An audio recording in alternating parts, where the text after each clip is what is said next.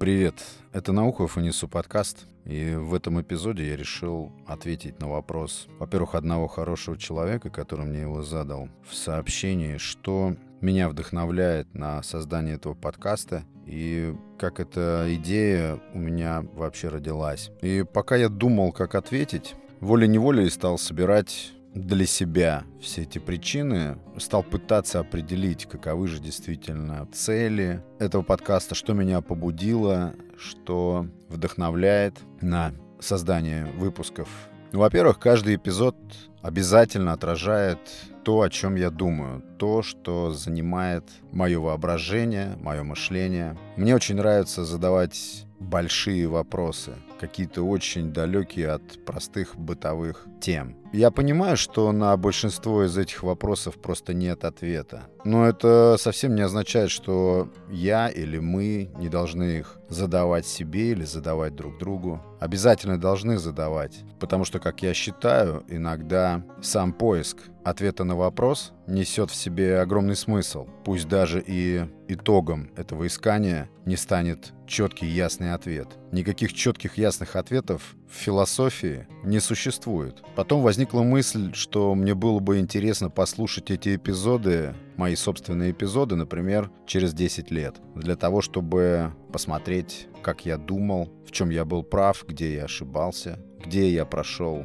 рядом с какой-то истиной, которую мне предстоит понять через годы. Это интересно. И потом, когда я сам погрузился в мир подкастов, которые я обожаю, но прежде всего, конечно, англоязычных, то, честно скажу, я увидел какую-то зияющую дыру там, где должны быть подкасты или каналы, посвященные каким-то вечным темам. Вечным темам, но не отвлеченно от жизни, а так, чтобы они переплетались очень тесно с тем, как мы живем, с теми трудностями, с какими мы сталкиваемся ежедневно. И так, чтобы рассуждения на высокие вечные темы или поиск ответов на какие-то глобальные глубинные вопросы был не просто способом провести время, а способом где-то отвлечься от э, тяжелой рутины, где-то облегчить ее, где-то что-то объяснить, прояснить. Я увидел, что эта ниша пуста, и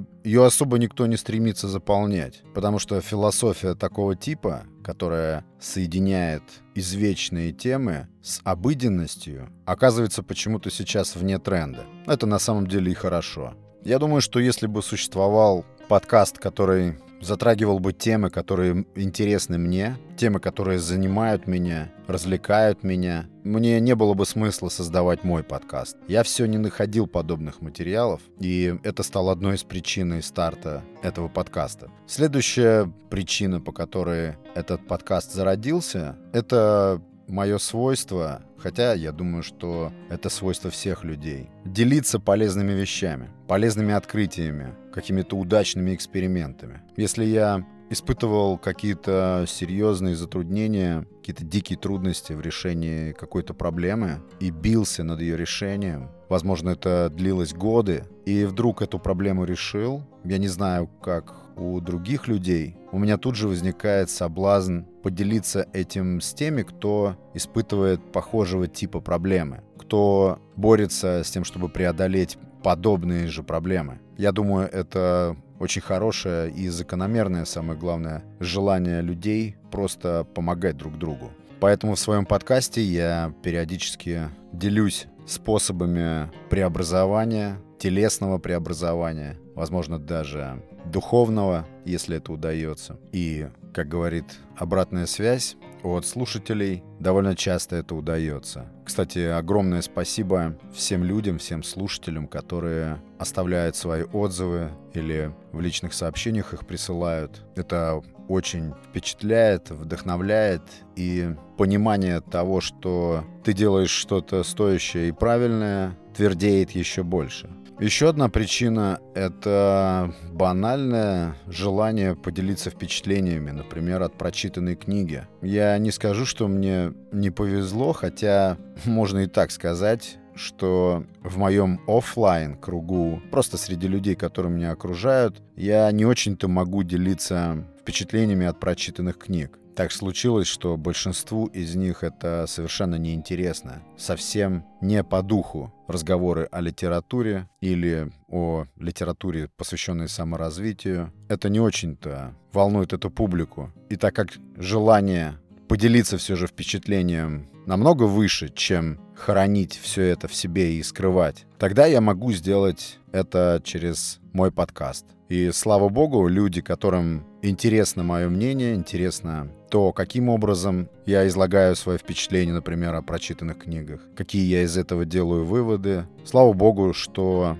такие люди среди аудитории подкаста есть. Потому что таким образом ты видишь, лично я вижу связь с вами, с этими интересными людьми. И это взаимно обогащает нас. Естественно, это заставляет испытывать приятные эмоции. Еще одна очень важная причина, почему я делаю этот подкаст, заключается в том, что я откуда-то убежден, что когда ты создаешь что-либо, рисуешь рисунок или увлекаешься фото, неважно, когда ты участвуешь в каком-то творческом процессе или просто являешься создателем чего-либо, то у этого процесса существует еще и обратный эффект, это проверено. Когда не только ты создаешь некий предмет творчества, но и, будучи созданным, этот, собственно, предмет также влияет на тебя, равно создает тебя. Не я делаю подкаст, а он делает меня. Звучит, может быть, странно, абсурдно, но такие наблюдения у меня есть. Потому что, например, если я в одном из своих эпизодов говорю о чем-то, что-то заявляю или закрепляю какую-то мысль, и я понимаю, что слышу ее, эту мысль не только я, а еще и другие люди, слушатели, аудитория, то это суждение, эта мысль в моем мышлении кристаллизуется. И из, возможно, какого-то шаткого, неустойчивого такого размышления превращается, опять же, в нечто твердое и ясное. И это как раз пример того, как подкаст, создаваемый мной, также влияет и на меня. Это даже создает некую зависимость. Зависимость меня, как автор этого подкаста, от его создания. И эта зависимость очень приятна.